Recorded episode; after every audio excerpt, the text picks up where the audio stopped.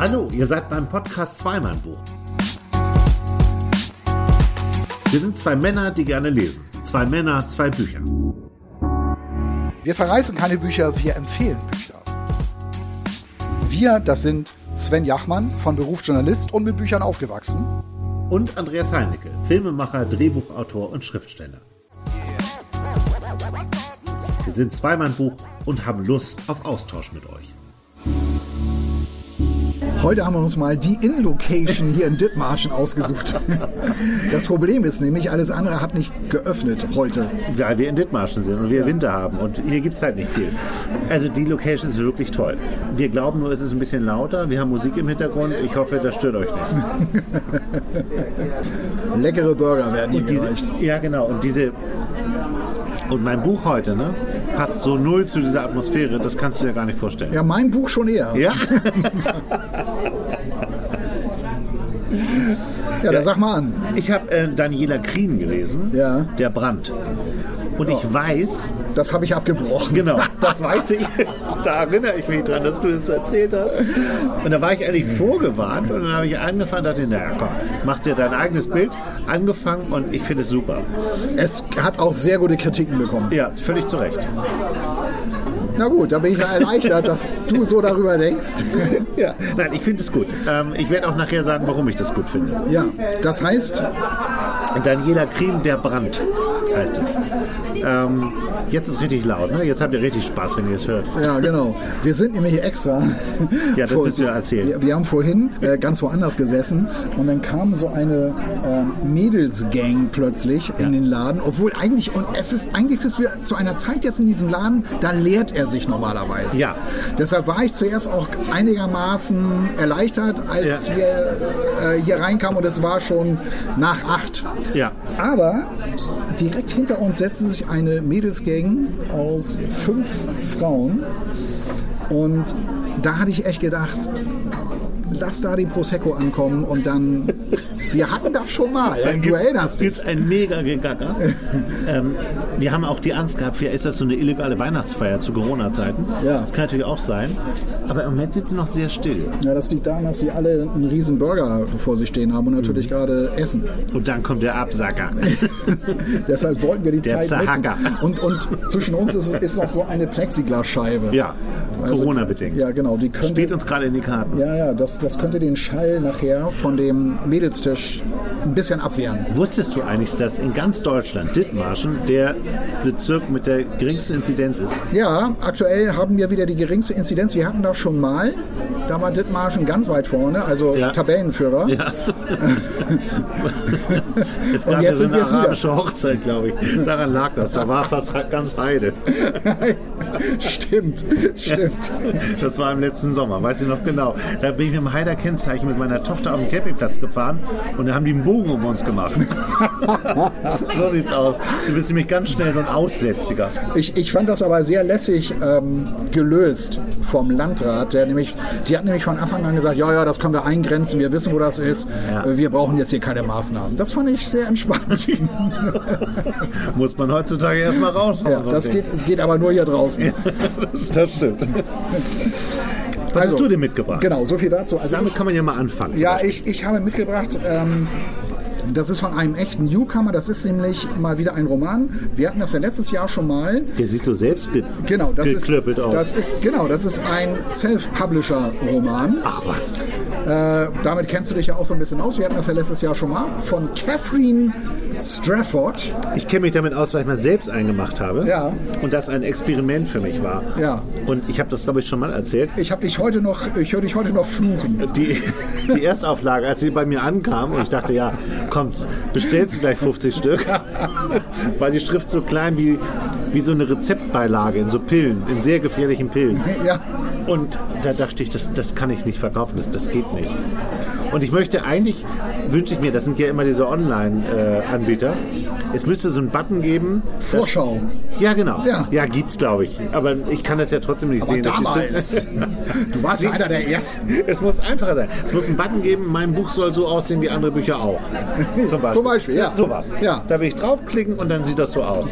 Aber tut's nicht. Ja. Aber entschuldige, ich habe dich. Ähm, Ja, ein Self-Publisher-Roman von Harald Stuckmann, äh, Chicago Chevy Charleston, ein amerikanisches Abenteuer, heißt der, heißt der Roman. Es ist ähnlich wie bei Catherine Strafford, es ist auch wieder so ein Road-Movie-Roman. ja, mag ich Ähm, ja. ja, genau. Und ähm, Und wie bist du darauf gekommen? du bist ja auch, du bist ja auch viel durch Amerika gereist, das Ja. habe ich noch so im Hinterkopf. Ja. Und deshalb dachte ich mir, das ist ja cool. Ich bin darauf gekommen, weil ich, ähm, es gibt den Tolino ja, genau. Newcomer Media Award oder so ähnlich. Ich kann Den ja immer verfolgst, was ich Ja. super finde. ich kann mir den Begriff immer nicht merken, der ist ein bisschen kompliziert. Tolino New Media Award, Mhm. glaube ich, heißt er. Ähm, wo sie also, äh, Tolino, das ist ja der Hersteller von diesem Tolino. Ja. Wir nehmen auf. Ne? Ich wollte Du hast gerade so kritisch auf das Gerät geschaut. Ja, aber ist alles gut. Wir hatten das schon mal, da haben wir 20 Minuten geredet. Oh, läuft gar nicht. Der, und äh, Tolino ist ja dieser Hersteller und die haben so einen Award ins Leben gerufen, wo sie eben diese Self-Publisher, genauso wie beim äh, äh, Deutschen Bücherpreis, ne, da gibt es Ja. eine Longlist, eine Shortlist und dann gibt es irgendwann einen Sieger. Ja. Und letztes Jahr, da haben wir ja richtig gesehen, habe ich ja gesagt, hier, Catherine Super. Trafford, die wird auf jeden Fall gewinnen. Super. Roman. Und die sie gewonnen. uns auch immer ja, noch und ja, so. genau. Toll. Also schöne Ja. Grüße nochmal, liebe Catherine. Harald Stuckmann stand auf der Longlist. Und ich habe mich dann wieder so ein bisschen so durchgelesen und so, ah, was gibt's denn da so diesmal? Und dann habe ich gesagt, das ist ja cool. Hab dann so die, es gab dann auch eine Leseprobe, die habe ich, hab ich mir dann auch durchgelesen und dachte so, ja, cooles Ding, Aber- muss ich lesen. Aber hast du denn ein Tolino? Nee, ich habe keinen Tolino, aber ich weiß, dass es diesen Award gibt. Ich weiß auch gar nicht mehr, wie ich darauf gestoßen bin. Ich über, das über Insta, über Insta bin ich ja auch. Aber hier liegt ja ein Buch vor dir. Das ein Ja. Tolino Award, dass die trotzdem ein Buch machen. Ja, Weil weil so ganz trauen sie im Frieden noch nicht. Ja, doch, doch, doch. Also äh, es war von Anfang an so, dass diese Bücher tatsächlich, also es geht ja um Self-Publisher. Also Ja. es geht ja, Ja, ja, das stimmt ne, also die dann halt ihre Bücher auch rausbringen. Und äh, ich habe dann Kontakt aufgenommen mit, mit Harald Stuckmann. Dann, hey, Mensch, ist mir aufgefallen, würde ich gerne lesen. Alles klar, ich schicke dir ein Exemplar. Mhm. Und dann hat er mir ein Exemplar geschickt. Hat schnell eins drucken lassen. Ja, hat ne, mit, einer, so, mit so einer Postkarte dabei. Oh, die sieht ja, das ist ja cool. Finde ich total also cool auf dieser gemacht. Postkarte sieht man das Cover nochmal Ja. in so Hochglanz. Richtig toll gemacht. Ja. Das Cover ist eh ganz das cool. Cover ist super. Aber das Cover ist eigentlich auf dieser Karte noch schöner als das, ne? Ja, das, den das, Farben her. ja, das ist auch vom, so haptisch ist das, es ist so leicht angeraut irgendwie. Ja. Ich weiß gar nicht, wie man das nennt. Ja. Diesen, ne, also es ist auch haptisch so ein bisschen was Besonderes, so, so ein bisschen sandig, hätte ich jetzt fast gesagt. Und Mhm. Das ist ne, er wunderschön. Hat, ja, er hat hinten noch draufgeschrieben, äh, danke für Ihr Interesse und hoffentlich viel Freude beim Lesen. Oh, das hast du gehabt? Kann man das Hatte ich gehabt, ja. okay. So, aber letztes Mal habe ich angefangen, jetzt fang du Nee, an. hast du nicht. Ich habe eine 50-minütige Ah ja, Brandrede stimmt. über Obama und Springsteen gehalten. Und wenn ihr das durchgehalten habt und Zweifel an meinem Geisteszustand, da kann ich das verstehen. Nein, ich habe angefangen letztes Mal. Ja, stimmt. Dann Und ich war froh, dass du auch noch was losgeworden bist.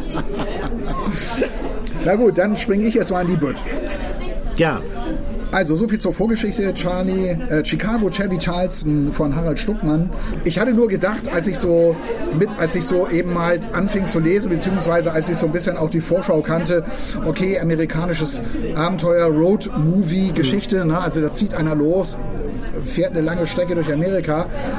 Da bist du natürlich schnell so, dann hast du natürlich so deine Erwartung. Ja. Also erstes Mal ist das wirklich ein Risiko, finde ich, für einen Autoren, sich auf das Feld zu begeben. Ja. Weil diese Road-Movie-Geschichten, da gibt es wirklich, es gibt da sensationelle Filme, was das angeht. ja, es gibt auch sensationelle Songs von Bruce Springsteen darüber zum Beispiel. Und es gibt natürlich äh, meine, meine Helden der, meiner Jugend, Jack Kerouac zum Beispiel, On the Road und, und Ja. all diese Bücher, wie der quer durch Amerika trampt und, und so. Klar, es gibt da, ja, und es gibt sensationelle Filme, hast du Ja. natürlich völlig recht. Ja. Thelma and Louise. Ja, natürlich. Das war auch mein erster Gedanke. Das Ja. ist natürlich der Road-Movie-Film überhaupt. Ja. Und Wild at Heart. Wild at Heart auch großartig und natürlich mega, mega schräg und immer, immer Stress irgendwie Aha. auch. Ne? Ja. Und bei Thelma und Louise eigentlich genau das gleiche, ist düsterer Hintergrund, endet ja auch richtig finster. Ja, was soll das eigentlich? Dieses Ende verstehe ich überhaupt nicht. Hat mich genervt damals. Ja? Fandst du das gut? Ja, ich meine, wer findet das schon gut eigentlich? Ne? Aber wer findet das Ende schon gut? Stimmt auch. Aber man kann es so machen. Ja, und ich, und ich, hatte, ich hatte mir gedacht, wenn du das jetzt liest, das kann dich auch stressen, ne? Ja. weil unvermeidlich gibt es ja das Problem, der Typ wird zusammengeschlagen, er wird ausgeraubt, ähm, er gerät immer an die Falschen und es ist einfach nur Scheiße. Ja. Und dann dachte ich mir so, boah, habe ich, so da ist jetzt- hab ich da jetzt Bock drauf oder nicht? Und so war es gar nicht. Und das fand ich, fand ich ganz cool. Das kann man dem Buch vielleicht am Ende auch so ein bisschen vorwerfen. Es ist vielleicht ein bisschen zu harmlos, aber ich fand's cool. Ja. Also weil ich hatte selber auch gerade beruflich eine stressige Phase, weil ich auch viel unterwegs war, viel zu tun hatte.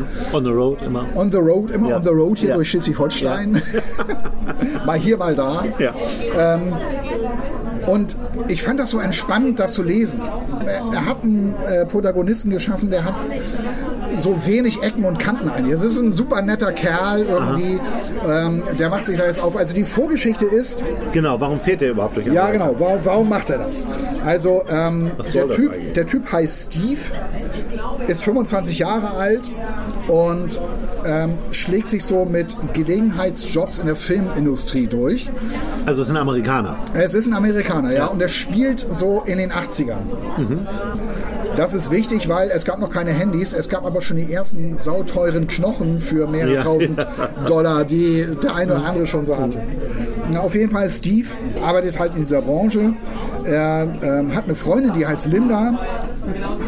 Und die bewohnen beide ein riesengroßes Loft in Chicago das aber abgerissen werden soll. Und sie haben schon öfter Post bekommen, also ne, hier Abrisstermin naht, ihr müsst jetzt langsam mal ausziehen, ähm, weil die Gegend wird komplett platt gemacht und da soll was anderes neu gebaut werden. Ja.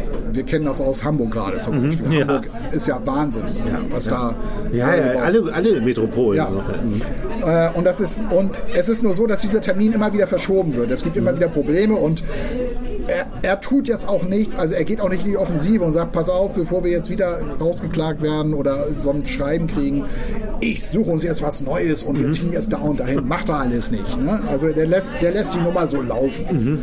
Weil er, glaube ich, seinen Loft auch ganz geil findet und er hat einfach auch so, ähm, er hat eigentlich auch jetzt echt anderes zu tun, als sich jetzt darum jetzt zu, zu kümmern. Aber er ist irgendwie auch so ein bisschen träge und lässt es einfach laufen. Und genau dasselbe eben halt auch mit seiner Beziehung, weil seine Freundin, wie das halt eigentlich fast immer so ist, will heiraten, will Kinder kriegen, hat einen festen Job. Äh, ist zwar nicht ihr Traumjob, weil er will ja auch seinen Traumjob. Ne? Und was ist sein Traumjob? Sein Traumjob ist, er will eigentlich Dokumentarfilmer werden und richtig krasse Geschichten drehen. Ah, okay. Ja. Und, Und sie möchte einfach mal einen Schritt weiterkommen ja, in der Beziehung. sie will, sie will ne, die weiterentwickeln. muss ja mal einen- einen Schritt weitergehen muss man ja wohl mal. Ne, Ja, das ist ja selbstverständlich. Natürlich. Und er, ne, auch typisch junger Mann, Mann, ist noch nicht so weit, Mhm. weil ist er erst 25 und hat noch nicht so den Job, wo er weiß, das wird laufen und ja. muss da erstmal hinkommen. Und ähm, er hat, und jetzt kommen wir zum Elementaren dieses Buches, er hat von seinem Großvater einen alten Chevrolet, den er fährt. Äh, dieser Chevrolet stammt aus den 60er Jahren ähm, und er hat ihn von seinem Großvater vererbt bekommen. Dieser Chevrolet hat schon ein Loch im Bodenblech. Da werden auch so ein bisschen so die Klischees natürlich so jetzt ausgespielt. Äh, der Chevy hat Probleme, ist ein Bel Air. Äh, Also ein, ein richtig großes Teil, so, so, so ein, die man eben halt auch so alten Filmen auch kennt. Ja. Äh, heute finde ich ja, ist, ähm, wollen wir, ja, wollen wir was zu essen bestellen? Ja, wollen wir was zu essen bestellen, ja. Bestell doch mal. ja, äh, ich nehme die Pommes Dippers bitte. Jetzt glaube ich, knicke ich ein. Ich wollte das, ähm, ich hatte das auch überlegt. Ich nehme aber äh, diesen äh, veganen Burger bitte. Diese orientalische Geschichte. Den Orient Express. Den Orient Express. Und ähm, ich habe jetzt gar nicht habt ihr auch Wein? Was habt Ja. ihr? in welche Richtung soll es gehen? Rotwein gern? Ja, gerne. Dann Ja, was- äh, was Rioja. Gibt es auch einen Franzosen? Ich trinke nur Franzosen. Oh Ich kann mal gucken. Nein, nein. Ähm, ich glaube, das ist schwierig. Aber Okay, ich glaub, das okay. nochmal. Ich gucke noch mal eben. Ich gucke noch mal eben. Weißt du, was, ich nehme ich nehm Weißen. Ich nehme Riesling. Ja, gerne. Trockene. Ein Riesling? Ja, bitte. Ein Weißwein. Ja, ich mag Riesling. Echt? Ja, du nicht? Der Anschlag, der ist echt gut. Also da muss ich sagen. Also, ich bin- trockenen, Riesling können die Deutschen. Gute Riesling finde ich super. Gute Entscheidung, oder? Jawohl. Dankeschön. Naja, und er fährt halt diesen alten Chevy von seinem Großvater. Da werden ein paar Klischees natürlich ausgepackt. Das obligatorische Loch im Bodenblech, Ja. wo man den Asphalt. Hast du das ernst genommen gerade mit dem? Ich trinke nur Franzosen? Ich muss das noch kurz los. Du hast mich so entsetzt angeguckt gerade. Das war ein Witz, Mann. Ach so. Ich habe Okay. dir das glatt zugetraut. Nein. Überhaupt nicht. Ähm, ja, äh, entschuldige. Und ähm, der Wagen hat Probleme mit der Kühlpumpe oder mit dem Kühlwasser. Ja. So, das, das, ist so, das ist so das. Und ähm, er, hat, er hat so diesen Traum, dass, also sein Großvater ist ja gestorben, äh, schon vor einiger Zeit. Und er sagt, ich kann diesen Wagen unmöglich verschrotten lassen. Also irgendwo hin verkaufen. Weil da Erinnerungen dranhängen und Genau, sondern auch dieser Wagen braucht eine stilvolle Beerdigung. ja. Und ähm, die bekommt er am besten dann, wenn ich mit diesem Wagen ähm, ganz bis nach Charleston fahre. Das ist eine Zweitagesreise Richtung Süden, von Chicago Richtung Süden an die Küste. Oh, das ist weit. Ja, und dann habe ich mich natürlich sofort gefragt, Charleston, wo ist das denn? Hab ich Ja, nie wusste ich das auch nicht. Nee. und das ist wirklich, ich habe das dann so gegoogelt, das, hat- das ist ja das Sensationelle heutzutage. Du machst dann Google, machst dann Satellit und guckst dir das dann so an. Ja. Und das muss so schön da sein. Charleston liegt direkt am Meer, direkt auch an so einem Flussdelta. Und hat hammermäßige Strände gibt's da. Und ich finde ja die Kombination, eine größere Stadt mit tollen Sandstränden. Großartig. Traum. Ja. Traum. Barcelona zum Beispiel. Ja, genau. Ja. genau. Barcelona. Ja. Oder halt, wenn du in Bordeaux bist, ist es nicht, ist es Ja. nicht weit bis Arcachon. Ja, ja, Ähm, also auch einfach super. Toll, ja. Und ähm, weil sein Großvater hat, hat da gelebt, er ist auch mit seinem Großvater äh, früher mit dem Auto auch schon mal die Strecke gefahren und denkt sich so, so, da fahre ich, wenn ich irgendwann mal Zeit habe, fahre ich da mit dem Chevy hin und werde diesen Chevy dort begraben oder einfach nur abstellen und der bleibt dann da stehen, niemanden stört es ähm, und äh, quasi wird dann da, rottet da vor sich hin. Aber wird, ni- kommt nicht zack in die Presse oder Ja. so. Und, und darum geht es in diesem Buch. Was für eine nerdige Idee. Ja, total die schräge Idee. Ja.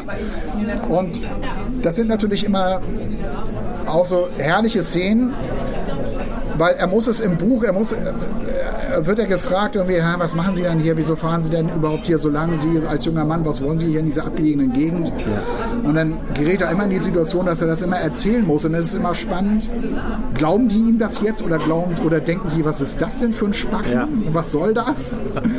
Und ähm, es ist dann letztlich so, das passiert alles so auf den ersten, na, ich würde mal so sagen, 50, 60 Seiten, dass er dann mit seiner Freundin so aneinander gerät, weil sie halt ihn so überfällt, auch mit diesem Kinderwunsch und heiraten und so weiter und sie auch immer an ihm rumnörgelt, weil seine Jobs irgendwie so wenig einbringen. Und dann lässt er sich von seinem, also er arbeitet halt frei für, ein, für eine bestimmte Firma, für eine Filmfirma, versteht sich mit dem Chef auch ganz gut ähm, und holt sich einen Vorschuss von dem Chef und einen Verrechnungscheck. Das heißt, er, fährt mit 500, er hat dann 500 Dollar Bargeld in der Tasche und diesen Scheck, ähm, den er dann irgendwann einlösen kann. Damals gab es das noch, diese Schecks. genau, 80er Jahre. Ja, genau. Ähm, und er fasst dann plötzlich den Entschluss, so, so ein bisschen wie Udo Jürgens, ne, was wäre, wenn ich jetzt hier durch die Tür gehe und einfach nach, ne, ich war noch niemals war in New York ja, und so, ja. ähm, fährt er in seinem Chevy, er will eigentlich nach Hause und verpasst eine Abfahrt, weil ihn da einer nicht reinlässt auf, der, auf dem Highway. Und er fährt dann immer weiter, mal weiter und denkt er sich so, ich fahre jetzt los, scheißegal. Ja. Ich habe genug Geld bei mir, ich fahre jetzt einfach los. Und fühlt sich dabei immer besser. Ja. Weil er auch diese nervige Freundin, er will das so, er, er will das, schiebt das von sich weg, er will das nicht. Ja. Ja. Er, sein Job ist auch gerade so vorbei, der nächste Job steht noch nicht hinaus und er denkt sich, so, jetzt mache ich das. Immer Richtung Süden. Immer Richtung Geil. Süden. Ja. Und macht sich also auf den Weg. Ja. Die Tour ist also Chicago, Austin, also nicht Austin in Texas, sondern Ja. es gibt eben halt noch ein zweites, es gibt noch ein anderes Austin. Ähm, also so Orte, wo ich mir auch denke, hey, äh, also er fährt durch Kentucky, ne? Ja, Und was kenne ich? langweiligste, langweiligste Bundesstaat Ja, genau. der Welt. Wie, wie kommst du darauf? Ja, ja. Wa- Warum? Wie, wie ich darauf komme? Ja. Weil ähm, von meiner Frau ähm, äh, eine Freundin dorthin ausgewandert ist und ähm, ich Fotos gesehen habe. Und das ist genau diese, dieses Amerika, also die fühlen sich da wohl, ne? Und meine Frau war auch da, ne? Und die fand es auch gut. Aber das ist natürlich, du würdest ja nicht nach Kentucky, wenn du an Amerika denkst, dann denkst du an die Küsten. Ja, genau. Florida vielleicht. Ja. Oder Südstaaten irgendwas. Ja, New oder- Orleans oder, oder Kalifornien. Oder Kalifornien, genau, ja. Aber ja nicht an, an Kentucky. Dieser ganze, das ist der mittlere Westen, ne? das gehört dazu. Das ist halt langweilig. Das Ja. sind, da sind die Shopping Malls, da sind die, die Weizenfelder und dann, und dann sind da halt äh, die Baseballstadien und das war's. Ja. Und, und, Dunkin' Und die Berge. Donuts Und die- Berge gibt's auch. Und Berge gibt's, ja. Ja. ja. Und, ähm, und auch, auch äh, ähm, hier Flüsse auch viel. ja. Ich habe mir das dann so angeguckt. Also die Strecke geht eigentlich auch immer, immer irgendwie an so einem Fluss entlang. Also kreuzt auch permanent den Fluss und so weiter. Und ich habe mir das eigentlich auch sehr idyllisch vorgestellt, weil ähm, da, wo so ein Fluss ist, irgendwie, das ist ja auch immer, ist immer so Wasser in der Nähe und es ist grün wahrscheinlich auch und so weiter. Ja. Und, und da fährt der also lang. Und ich dachte auch so, Kentucky, Alter. Was soll das? Ja, was Ja. kenne ich denn da? Ja. Und ich kenne nichts. Und ähm, was ist die Hauptstadt von Kentucky? Ist es, pass auf, Oh, Multiple Choice, dann Ja. weiß es. ist es Knoxville, Nein. ist es Frankfurt nein. oder ist es Lexington? Oh, shit. Ja, siehst du. Kriege ich nur die drei? Ja, Ähm, was war das erste? ich glaube, Louis, Louisville gibt es glaube ich auch noch. Ich sage jetzt mal Lexington, aber Nee. ist falsch, ne? Ja. Das erste war es, ne? Nee, Knoxville auch nicht, es ist Frankfurt. Ach komm. Keine Ahnung. Frankfurt Bist ist die sicher? Hauptstadt, ja, ich habe das immer wieder gecheckt, ich konnte das selber nicht glauben. Frankfurt ist die Hauptstadt vom US-Bundesstaat Kentucky. Aber du weißt, wofür Kentucky berühmt ist. Für die Chicken. Nein. Nein, für welches Getränk, sage ich mal. Für, für welches harte Getränk ist Kentucky berühmt? Für welches harte Getränk? Ja, oder fürs alkoholische Getränk. Für Gin, Bier oder Whisky. Nee, Whisky ist für mich Schottland. Irland. Nein, es gibt auch amerikanischen Whisky. Klar, weil die Iren ausgewandert sind. Also Whisky. Also Whisky, ja. Und zwar auch für Bourbon Whisky. Der meiste Okay. Bourbon wird in Kentucky und in Tennessee produziert. Okay, Und dafür ist Kentucky also bekannt. okay. Aber sonst wusste ich über, über Kentucky. Nee, also, weiß nicht viel. Ich weiß, dass es, glaube ich, eine gute Football- oder Baseballmannschaft gibt aus Kentucky. Echt? Das weiß ich. Das wusste ich gar nicht. Aber ich weiß nicht mal, ob Baseball oder Football. Ich meine, das sind ja auch zwei sehr unterschiedliche. Wahrscheinlich ist es dann auch noch eine Basketballmannschaft am Ende. Ich habe mal sowas gehört. Ich weiß es aber nicht genau. Ja, ja, nee, das, das, das weiß ich jetzt auch nicht. Ähm, aber auf jeden Fall führt seine Fahrt da durch. Ja. Und da war ich echt dankbar, weil ich hatte Kentucky überhaupt nicht auf dem Schirm. Und ich weiß jetzt, in Charleston, wie gesagt, das muss eine tolle Stadt sein. Viele Touristen sind auch da. ja. Und äh, soll einen toll, toll erhaltenen alten Stadtkern haben. Man kann da draußen sitzen, gibt viele Cafés, viele Restaurants und eben halt tolle Strände. Ja. Äh, Und das ist irgendwie so äh, nordöstlich so von Miami, äh, jetzt mal ganz grob, so Miami, Florida. Ja. Da ist irgendwo Charleston. In Miami habe ich mich ver verfahren. Echt? Ja, da wäre ich fast erschossen worden. Nein. Da ist so ein Typ mit einer Knarre rumgelaufen und hat immer auf mein Auto gezielt. Ich weiß nicht, der war wahrscheinlich auf Crack oder so. Und ich stand an der roten Ampel und konnte nicht losfahren. Und äh, ich hatte totale Angst. Ich weiß, dass ich so eine Angst hatte, weil der so unberechenbar war. Der fuchtelte da mit seiner Waffe rum. Ganz furchtbar. In Miami gibt es Auf wirklich... offener Straße? Auf Also, offener Straße. wo bist du denn lang Ich- gefahren da? Ja, ich habe mich da verfahren. In Ja. den Slums war ich da. Ja. Und Miami hat sehr viele Slums. Wenn wir an Miami denken, dann denken wir an dieses Meer und an Miami Beach und, und diese ganzen pastellfarbenen Häuser und so. Aber da war sowas gar nicht. Aber das klingt jetzt für mich nach einem Reiseführer ein bisschen. Ja. Erlebt er auch was? Ja, ja, klar, der, der, erlebt, der erlebt eine ganze Menge. Und Ja. ähm, ähm, es, geht, es geht natürlich auch irgendwo um das Lebensgefühl dieses, dieses Steve, also der, von, von Steve, der, der losfährt und diesen Wagen beerdigen möchte. Also diese schräge, die, diesen schrägen Berufung, die er da in sich verspürt, der, der geht da, da total nach. Und ich finde solche Storys immer klasse.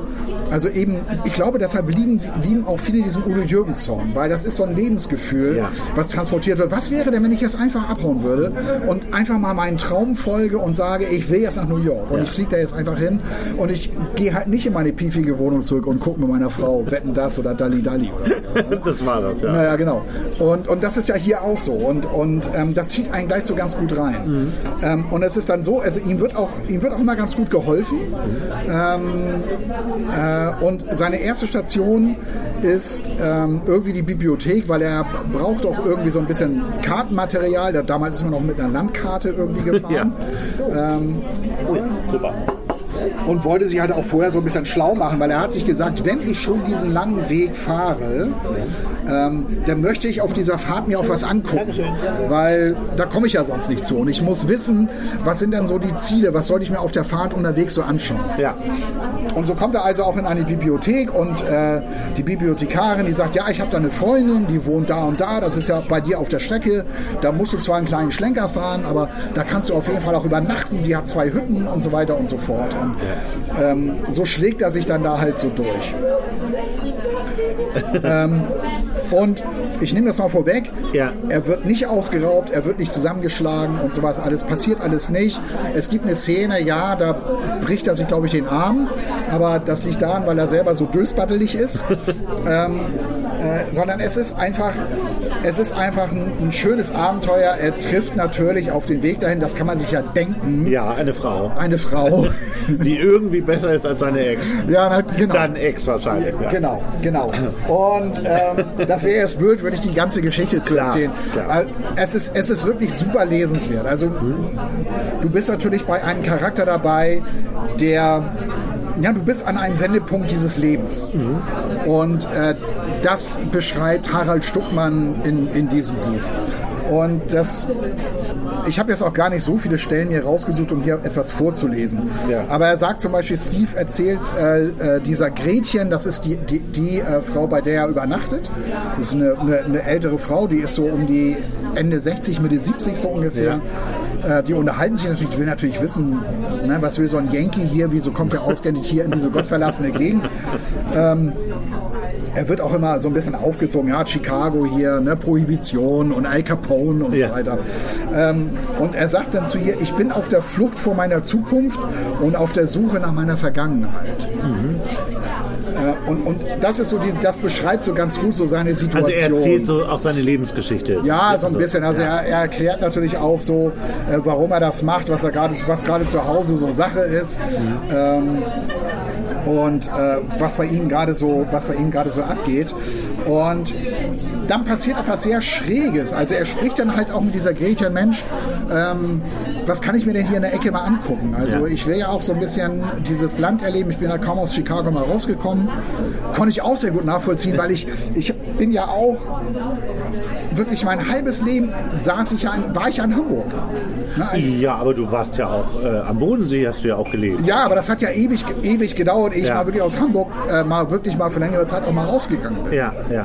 Und deshalb konnte ich das eigentlich auch ganz gut nachvollziehen, weil der ist ne, mit seinen 25 Jahren, äh, der kennt ja nur Chicago, Mhm. weil, weil für ihn ist Chicago das Größte, die ganzen Clubs, die ganzen Musikclubs, die Ja. es da gibt, äh, die ganze Szene. Und wenn ich mich so, ja genau, Chicago House, ja gut, das war da noch kein Thema, aber Doch, klar. 80er doch. Ja, eigentlich schon, aber komischerweise ähm, äh, greift Arnold Stuckmann diese Hausszene gar nicht auf. Okay. Chicago House Sound, ja, war ja ganz groß. Ja, total. Äh, Und ich konnte das ganz gut nachvollziehen, weil als ich 25 war, ich kannte nichts anderes als Hamburg. Für mich war Hamburg das Allergrößte. Äh, Und ich hatte dann auch irgendwann den Wunsch, jetzt gehe ich mal raus. Äh, Ich habe dann, ähm, habe ich ja schon mal erzählt, ich habe dann ja ähm, gesagt, ich will jetzt mal was Verrücktes machen, ich will jetzt mal im Robinson Club arbeiten und war, bin dann nach Mallorca gegangen. Das war dann auch so, mit 25 bin ich dann auch mal raus, und hab, um mal was anderes zu sehen. Ja. Ich war, bin so dankbar, dass ich das gemacht Ja, habe, ja, weil ich ja. da halt auch mit einem völlig anderen Menschenschlag dann auch mal zu tun hatte. Äh, ich hatte viel mit Österreichern und mit Holländern zu tun gehabt. Und das war, natürlich, war ein unendlicher Gewinn, Ja. solche Typen mal kennenzulernen. Und deshalb ähm, finde ich die Geschichte auch um diesen Steve ganz schön, der mit seinen 25 aus Chicago mit dem Auto rausfährt, um mal was anderes zu sehen. Ne? Und dann sagt er, fragt er sie auch, Mensch, was kann ich mir denn hier mal angucken? Und dann sagt sie, es gibt hier in der Ecke einen ganz abgefahrenen Gottesdienst. Da bringt der Pfarrer giftige Schlangen mit in die Kirche.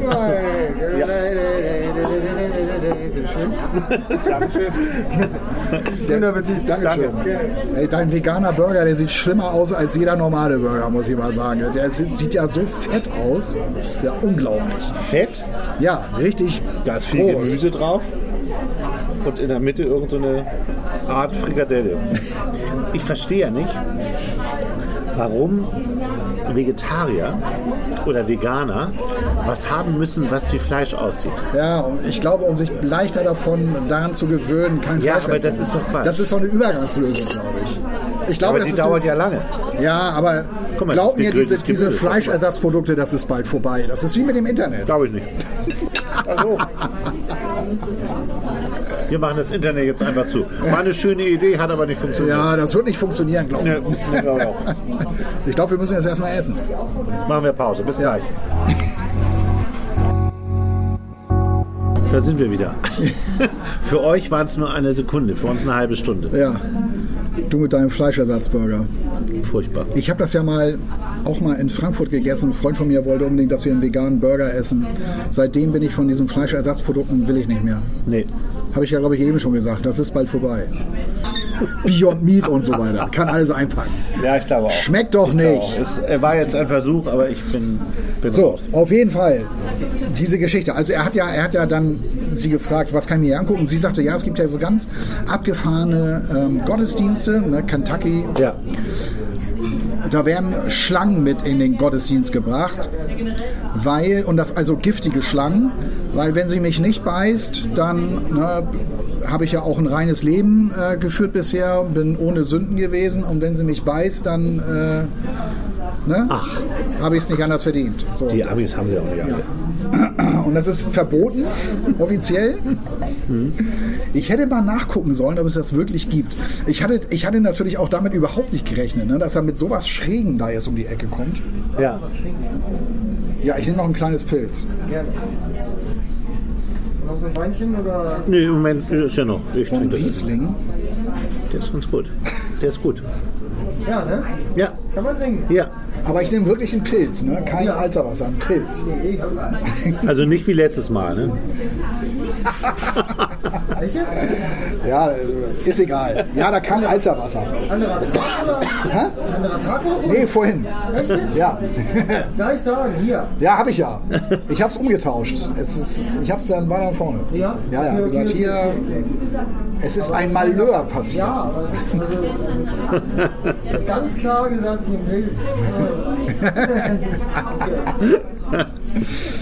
Weil damit hatte ich echt nicht gerechnet, ne? dass er jetzt mit so einer, also Harald Stuckmann, der Autor, dass er jetzt mit so einer Nummer da ankommt. Ja. Und das fand ich halt ganz cool, weil der dachte ich, Überraschend jetzt wird Also, schräg. ja. Jetzt wird das echt so eine schräge Nummer hier, Self-Publisher, Independent. Jetzt so, gibt er Gas. Ja, genau. Jetzt, Ja. Ne?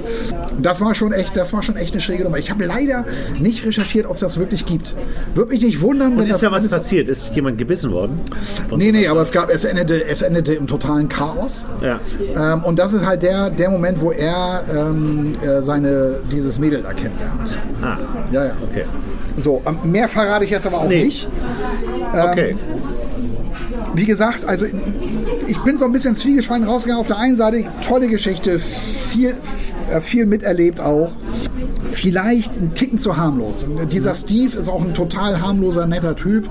Vielleicht ist es auch wirklich so, wenn du so bist und so mit denen auf die Leute zugehst, dann kann dir auch wenig passieren, weil dann gehen die Leute auch mit dir natürlich normal um. Ja.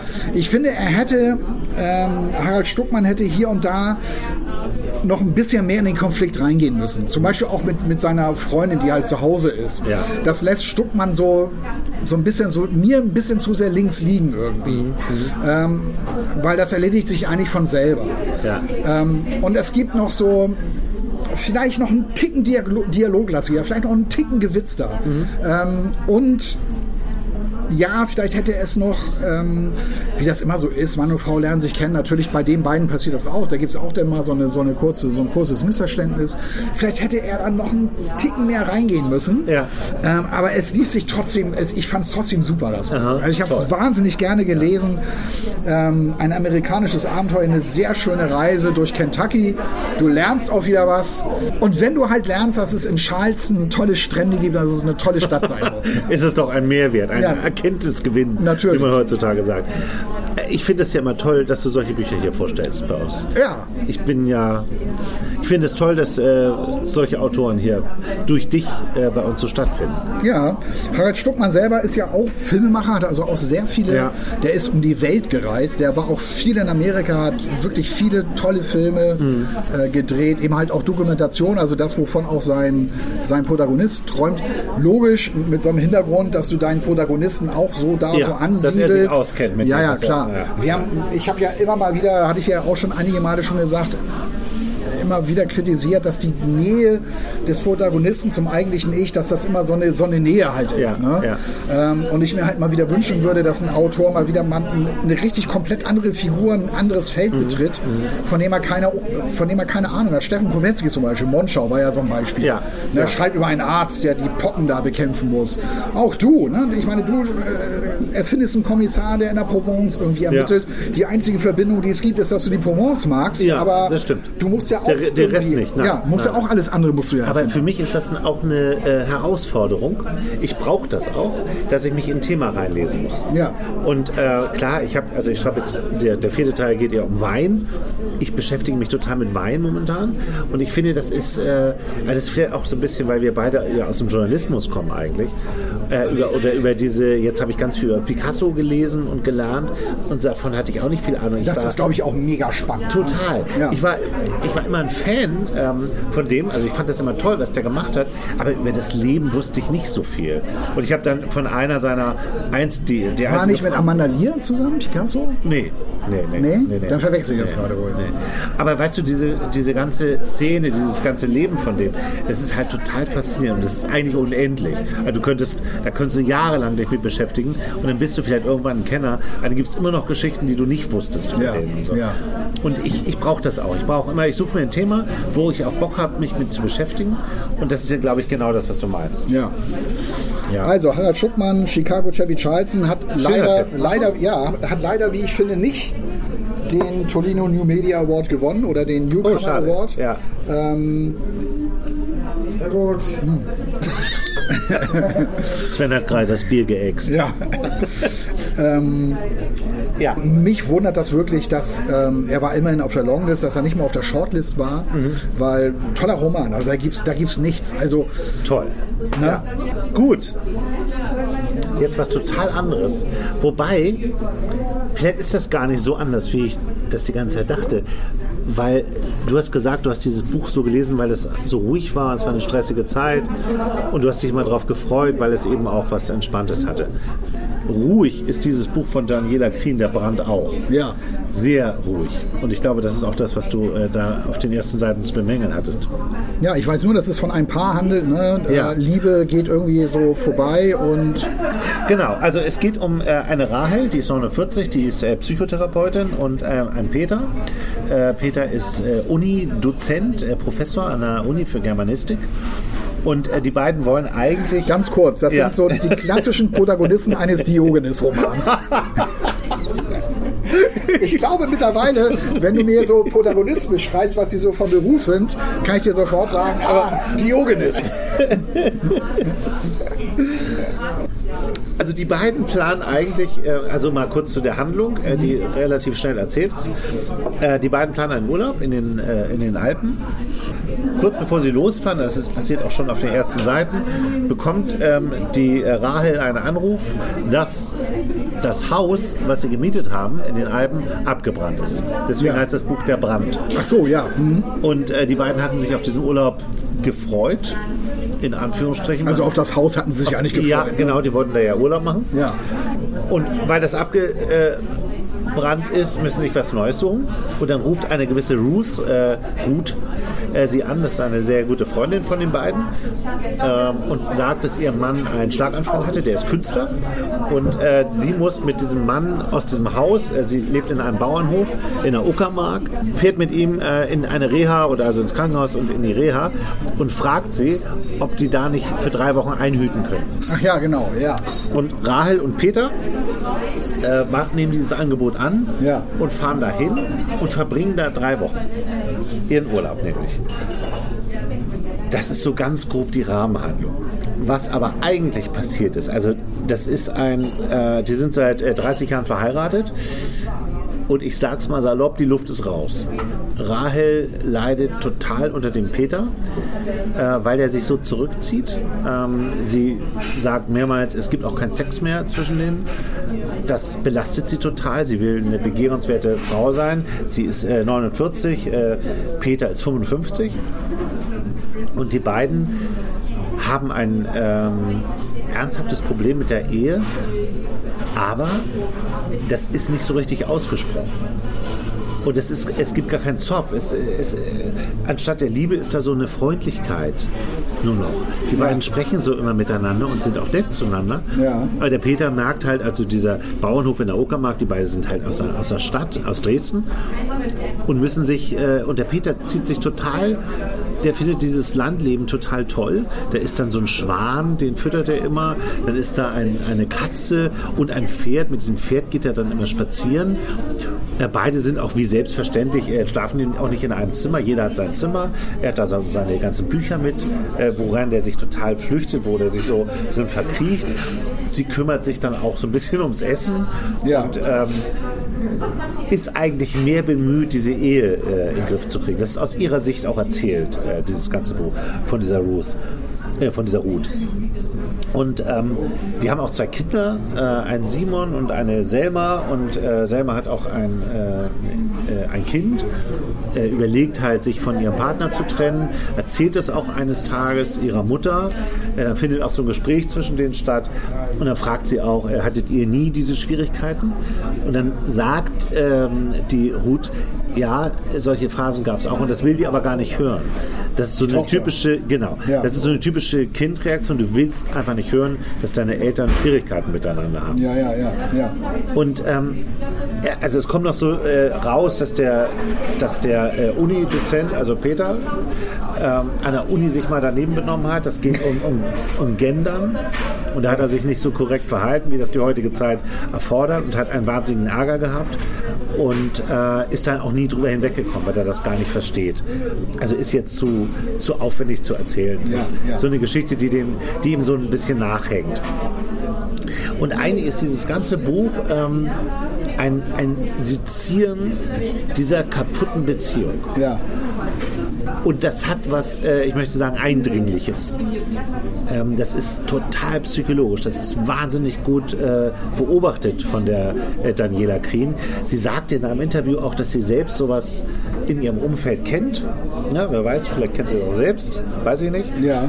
Ähm, und man fragt sich die ganze also man stellt sich auch die Frage, wie kommt die auf die Idee, ähm, über so eine lange Zeit diese Ehe so zu äh, sezieren? Und sie, sie erzählt auch in einem äh, anderen Interview, dass die, also ein, der Blick der Schriftstellerin ist ein total anderer bei ihr.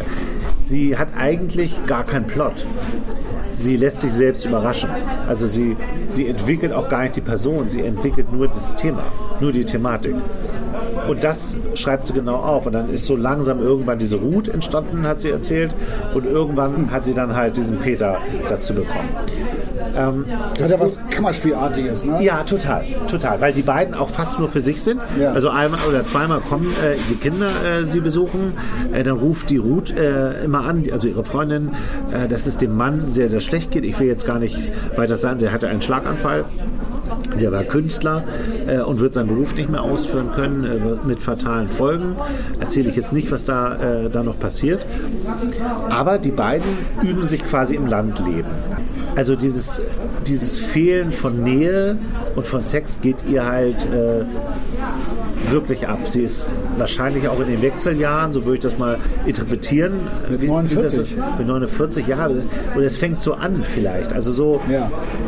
also sie hat Probleme mit sich. Sie sagt an einer, äh, an einer Stelle, dass sie so den, den Verfall an sich beobachtet. Ja. So. Und der gefällt ihr halt nicht. Ja. Also sie ist auch mit sich selbst nicht mehr so zufrieden und glaubt auch, vielleicht liegt es auch ein bisschen, bisschen daran. Aber es ist psychologisch so, so tief, dass man ähm, davon total fasziniert ist. Also so, so ging mir das.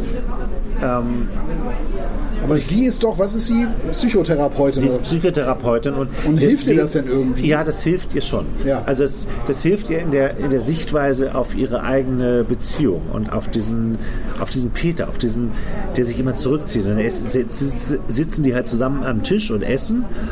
Und dann steht er halt auf und, und geht, äh, legt sich hin zum, zum Mittagsschlaf. Das hat ich, alles ich, so eine. Ich jetzt erinnere ich das wieder. Man fragt sich ja mal, woher kommt das denn? Ja. Und Peter wirft ihr doch irgendwann vor, an der und der Stelle, da ist irgendwie ist da was kaputt gegangen, weil er gemerkt hat, dass sie ähm, bei, der, bei, diesem einen, bei dieser einen Sache offenbar nicht so ganz zu ihm oder hinter ihm stand. Das Ja. sagt er doch irgendwann zu ihr dann. Ja, ich habe ähm, dazu, ich, ich hab dazu was rausgesucht. Ähm, Ja. Es gibt eine Szene, die so zwischen den beiden eigentlich, die so viel erzählen. Also ich lese mal kurz vor, das ist eine, eine relativ kurze Szene. Peter, der mit einem großen Stapel Bücher angereist ist, entdeckt rasch den Reiz des Landlebens. Stundenlang ist er mit dem Pferd unterwegs und träumt von einem anderen Leben. Manchmal ist es wohl nicht zu verhindern, dass zwei Menschen nicht mehr im Gleichschritt gehen. Ja. Seine Finger kraulen das Fell der Katze. Der hat auch immer diese Katze auf dem Schoß. Was ist eigentlich so schlimm daran? Ihr stockt der Atem. Sprichst du von Trennung? Nein, Rahel, ich denke nur laut nach. Hitze schießt dir ins Gesicht. Denk bitte leise, sch- zischt sie. Sie will das halt auch nicht wahrhaben. Du brauchst keine Angst zu haben, sagt er ruhig. Dieser Ort inspiriert mich dazu, mal ein paar andere Möglichkeiten durchzudenken. Zum Beispiel die Sommermonate als Senna auf einer, auf einer Alm zu verbringen. Du denkst gar nicht mehr im Wir, sagt sie tonlos. Das stimmt nicht, widerspricht er. Das Wir stellt sich überhaupt nicht in Frage. Höchstens meine Rolle darin und mein Beruf. Und es kommt so Stück für Stück immer so ein bisschen mehr äh, zum Vorschein. Und ich, ohne jetzt zu verraten, wie das Buch dann endet oder, oder weitergeht, es findet schon wieder eine Annäherung äh, zwischen den beiden statt. Und das wünscht man sich auch Ja, ja, klar. weil sie beide eigentlich ähm, super zueinander passen. Und man würde dann so denken, auch wie sie so erzählt und wenn man den Peter so lange, langsam kennenlernt, dass die füreinander wirklich geschaffen sind eigentlich. Und der Peter ist ein sehr intellektueller, ne? der ist ja dieser, dieser Uni-Professor für Germanistik. Ja. Und äh, Uni-Professor und Psychiaterin, das ist ja, ja, ja, es ist ein tolles, ein, ein tolles Diogenes-Thema.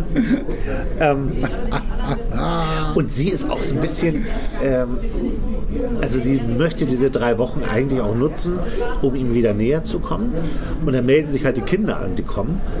Und also ich würde als Vater immer sagen, oh toll, meine Tochter kommt. Äh, so ist das aber nicht. Also sie will, sie findet ihre Tochter eigentlich total anstrengend und vor allem in diesem Umfeld, wo sie sich gerade befindet, also in diesem, äh, in, diesem Annähern, das stört die eigentlich eher. So. Und äh, das ganze Buch spielt in einem im Hochsommer halt, also zur, zur Urlaubszeit. Ja. Und es ist wahnsinnig heiß. Und es werden, werden auch so Szenen beschrieben, dass dann die Wespen da draußen immer sind und ob sie drinnen oder draußen essen. Und was du vorhin sagtest, ne, über dein Buch, dass einen das so runterholt, das ist hier auch so. Das ist tief psychologisch, das ist wahnsinnig gut beobachtet, Ja. also unfassbar. Ich kann nur die, äh, den Hut vor dieser Daniela Krien ziehen. Sie kennt sich auch in dieser Gegend gut aus. Ne? Sie ist äh, selbst, glaube ich, aus äh, Leipzig und hatte mit ähm, Die Liebe im Ernstfall war ein riesen, riesen Stimmt, das sagt mir was, lange ja. auf der Bestsellerliste Ja, und ja. halt dieses äh, Der Brand auch.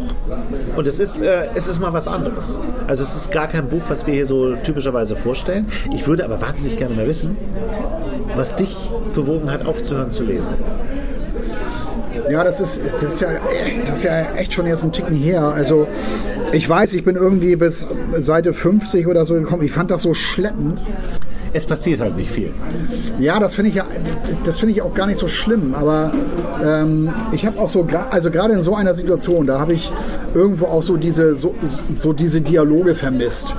Ähm, weil ich dachte, okay, zwei Menschen alleine in so einem Haus, da, da entwickelt sich was, da wird miteinander geredet ähm, und, und diese Dialoge, die, da geht man halt gerne mit und das hatte ich alles so gar nicht und ich habe dann irgendwann nur noch äh, mich hat das so angestrengt und ich habe das dann einfach mit großer Lust zugemacht und gesagt, nee, komm, dann macht mal ohne mich weiter. es ist so ein bisschen, ich finde ja immer so, so Lehrer oder äh, Uniprofessoren, die sind ja in so einer die haben den großen Vorteil, finde ich, dass sie im Grunde nicht so altern müssten, weil sie im Umfeld von jungen Menschen immer arbeiten und ja. mitkriegen, was, wie ticken die und ähm, was bewegt die, wie reden die und so. Das finde ich immer toll. Ja, und dann laufen sie da rum mit ihren Sandalen und ihren schlecht sitzenden Hosen, mit genau. ihrer abgewetzten verstehen gar nichts mehr. Lederaktentasche da. Genau. Das ist so genau. das und, Klischee. Und genau, das ist so das Klischee. Aber ich finde, ähm, dass das halt nicht sein muss, dass du dann so alterst. Also du, du könntest eigentlich was richtig Gutes draus machen. Ja. Und das macht der Peter aber nicht. Der Peter ist eigentlich ziemlich konservativ, so Ja. in seiner Art. Der ist irgendwie interessant, aber auch irgendwie langweilig. So, und, ich, und man kann, man kann die äh, Rahel auch verstehen, dass das nicht einfach ist mit denen. Ja. So. ja. Ähm, es kommt dann auch raus, dass es äh, wohl da eine Nähe zu einer Studentin gab, aber das wird auch nicht so richtig zu Ende erzählt. Musst du auch nicht so ernst nehmen. Das war jetzt auch gar ja, ja, nichts. So, im dieses- Rausch der Gefühle so. Ne? Aber es gibt so eine Szene, äh, wo die Selma, also die Tochter, mit ihrem Kind da ist und die sitzen zusammen am, am Tisch und da sieht man so ein bisschen, wie dieser Peter tickt und wie Selma, seine Tochter, ganz anders drauf ist. Und dann kannst du dir selber deine, deine Ansicht raussuchen. Ja. Ich habe über diese Stelle sehr gelacht. Ich, ich finde es ganz lustig. Ja. Selma stochert auf ihrem Teller herum und murmelt etwas von Arbeit und Stress. Dann fängt sie hastig an zu essen, wobei sie regelmäßig nach ihrem Telefon schielt. Theo lässt sich von seinem Kissen mit erhöhtem Sitz unter den Tisch gleiten und Rahel sieht mit Entsetzen, wie Selma ihm seinen Teller nach unten reicht. Also das Kind, ne? Ja.